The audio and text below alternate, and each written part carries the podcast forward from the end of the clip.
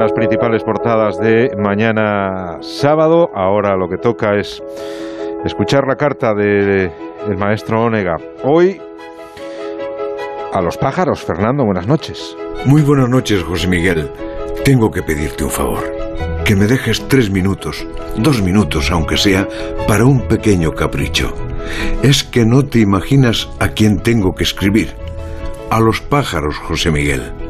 Es que esta mañana leí que una ilustre divulgadora decía en el país que es un misterio por qué cantan los pájaros al amanecer y esos misterios son los que hay que estudiar, tanto como los de Putin y la OTAN, que no llegan a la categoría de misterio.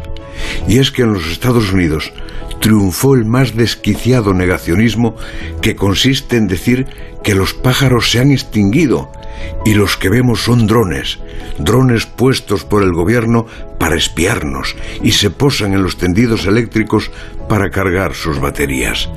Lo impresionante es que esa tesis demencial tuvo y tiene millones de seguidores, terrible indicio de pérdida de neuronas.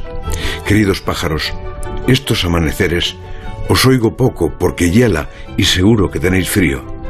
Dentro de cinco días es la Candelaria, cuando los pájaros os casáis. El día que os casáis los pájaros es el día de la gran fiesta de la naturaleza.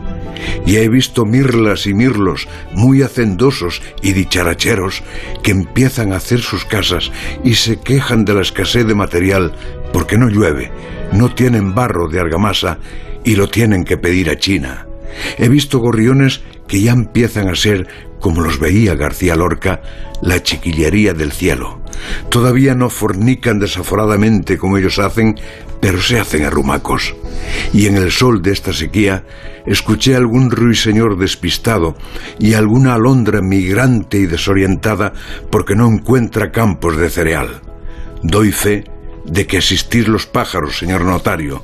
Venid a verlos a mi parque, negacionistas conspiranoicos, y en cuanto al misterio de vuestro canto al amanecer, cantáis porque sabéis cantar, y como decía Cela, habéis nacido ya aprendidos, y como le dijo Carlos de Ita a Juan Cruz, lleváis cantando más millones de años que los humanos llevamos en la tierra, y porque cantar es vuestra forma de hablar, y porque es vuestra forma de saludar el día como el gallo madrugador, y el placer de madrugar es el placer de escucharos, y yo no me atreveré a hablar de España vacía mientras oiga en un pueblo abandonado el canto del jilguero y el ruiseñor.